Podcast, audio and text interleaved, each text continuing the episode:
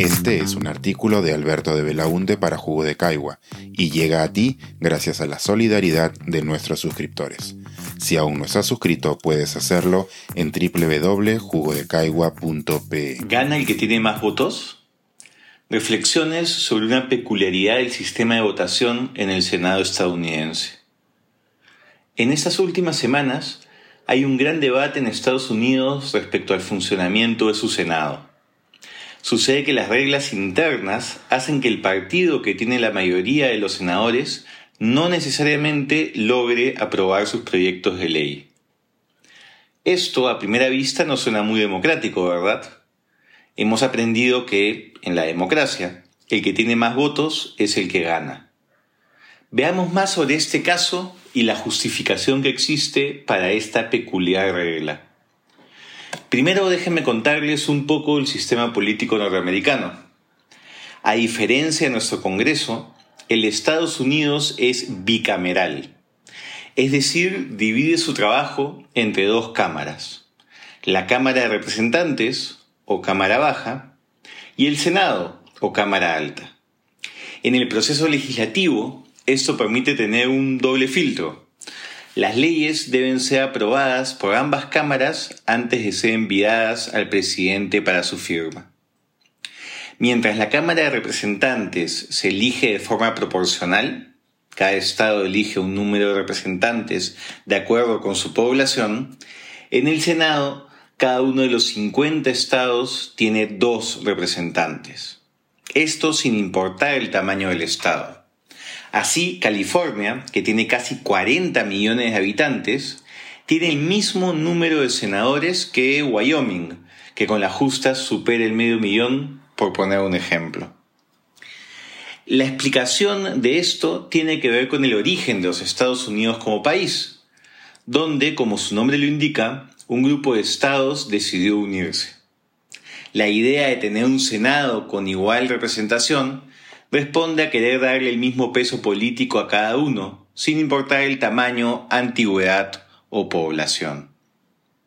Así, en principio, para tener mayoría en el Senado, uno de los dos partidos políticos norteamericanos debería tener la mitad más uno de los 100 senadores, 51.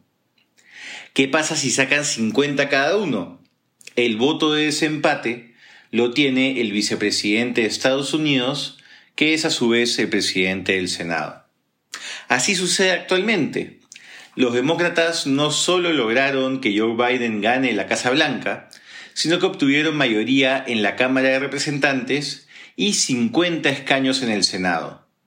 Sumando el voto de la vicepresidenta Kamala Harris, los demócratas deberían tener la mayoría para poder aprobar las leyes que quisieran. Y aquí déjenme enfatizar la palabra deberían. La realidad es más compleja.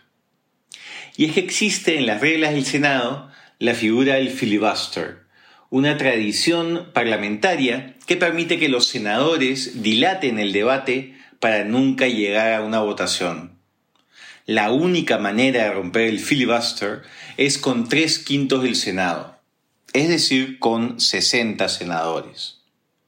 Con solo 50 senadores, a los demócratas le faltan 10 para poder romper el filibuster al que los tienen sometidos sus rivales republicanos. Pese a tener más votos, los demócratas no pueden avanzar en los proyectos más importantes de su agenda legislativa. ¿No es esto una incoherencia de las reglas del Senado estadounidense que va en contra de la idea misma de democracia? Quienes defienden esta práctica dicen que no, la idea de requerir 60 votos es buscar que ninguno de los dos partidos pueda lograr mayoría por sí mismo, sino que requiera por lo menos de algunos senadores del bando contrario.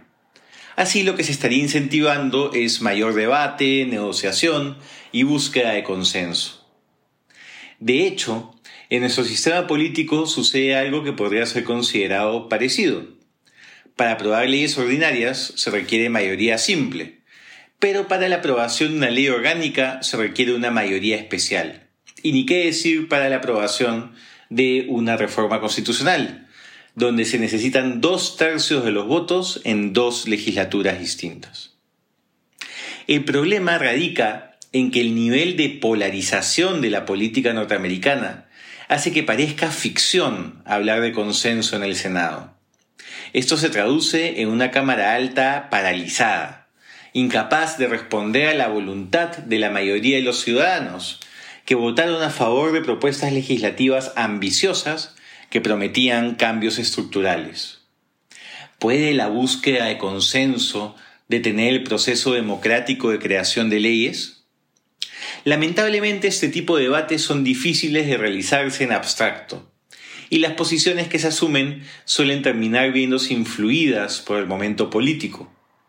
Muchos de los que hoy piden el cambio de reglas en el Senado norteamericano respiraron aliviados cuando eran Donald Trump y los republicanos los que no tenían los votos suficientes para romper el filibuster demócrata. La semana que pasó, el propio presidente Biden salió a reclamar la reforma a esta regla para permitir que se vote una importante ley de protección del derecho al voto. Está por verse si tiene los votos necesarios para ese cambio de reglamento, para el que se requiere mayoría simple, es decir, el voto de todos los senadores demócratas, sin excepción, y el voto de desempate de la vicepresidenta. Más allá de si lo logra o no, lo que vemos en este debate es un deterioro de las instituciones, producto del fanatismo y la intransigencia.